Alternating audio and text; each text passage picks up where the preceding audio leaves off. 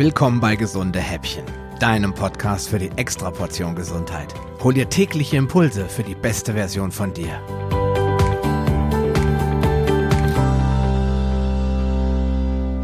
Ja, wer hätte das gedacht?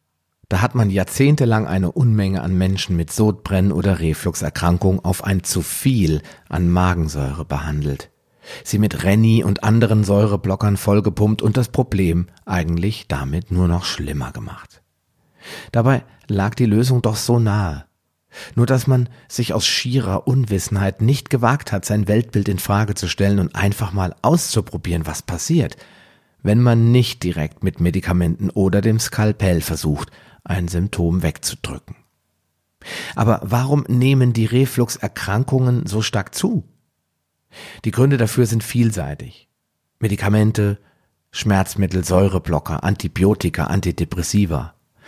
Das Alter, Stress, zu wenig Cortisol, Schilddrüsenunterfunktionen, Kohlenhydrat, Malabsorption, sogenannte Laktose- oder Fructoseintoleranz oder aber auch die FODMAPs, Glutenunverträglichkeit, Morbus Crohn, Colitis ulcerosa, Reizdarm und so weiter. Hinzu kommt eine Ernährung, die reich ist an industriell verarbeiteten Lebensmitteln und Unmengen an Stärke und Zucker enthält, sowie die Tatsache, dass wir ständig und ununterbrochen am Essen sind. Es macht also durchaus Sinn, mal den Magesäuregehalt zu prüfen und vielleicht ist dann relativ schnell klar, was die Ursache deiner Beschwerden ist.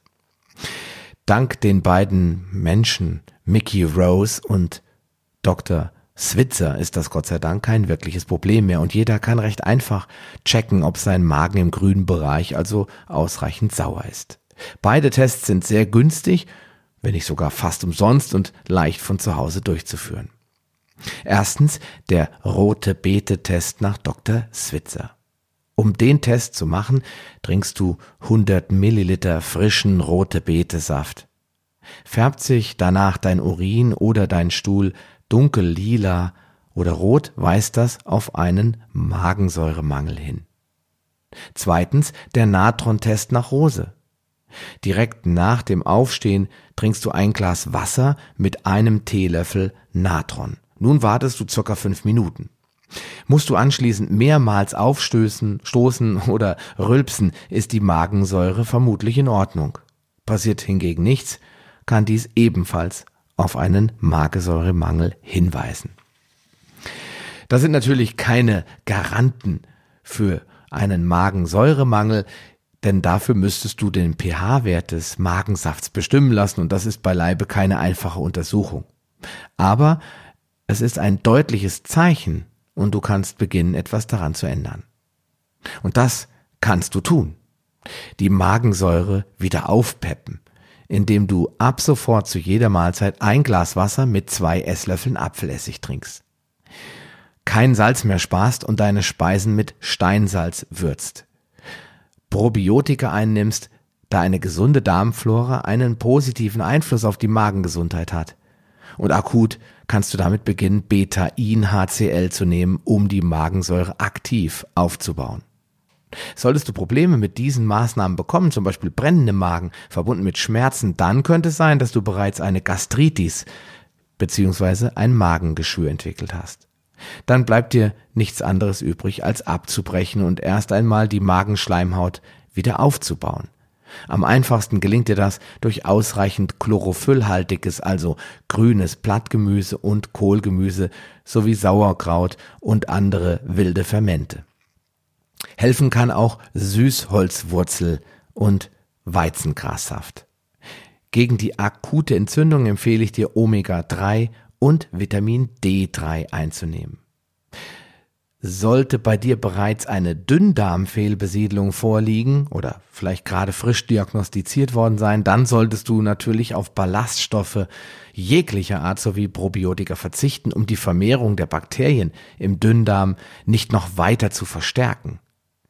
In diesem Fall bist du leider gezwungen, auf grüne, enzymreiche Rohkostsäfte zurückzugreifen, um der akuten Entzündung des Magens Herr zu werden. Ja, wollen wir hoffen, dass es bei dir nicht so schlimm ist. Was aber in jedem Fall hilft, ist, jetzt mit einer ketogenen Ernährung und dem intermittierenden Fasten zu beginnen. weniger Kohlenhydrate, weniger Zucker, aber auch insgesamt weniger bzw. seltener essen, das gibt dem Magen und dem Darm Zeit, sich zu erholen und zu regenerieren. Also, ich wünsche dir viel Erfolg dabei. Wir hören uns morgen wieder.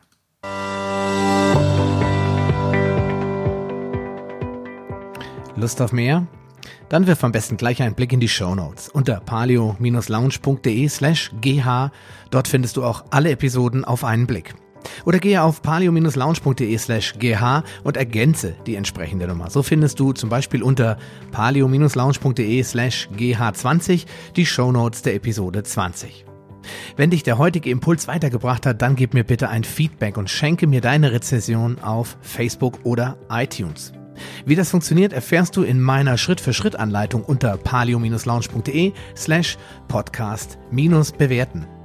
Diese Bewertung ist wichtig, damit auch andere Menschen von den gesunden Häppchen probieren können, um ihre Gesundheit auf ein neues Level zu bringen. Ich wünsche dir viel Erfolg auf dem Weg zur besten Version von dir. Bleib gesund und bis bald, dein Sascha Röhler.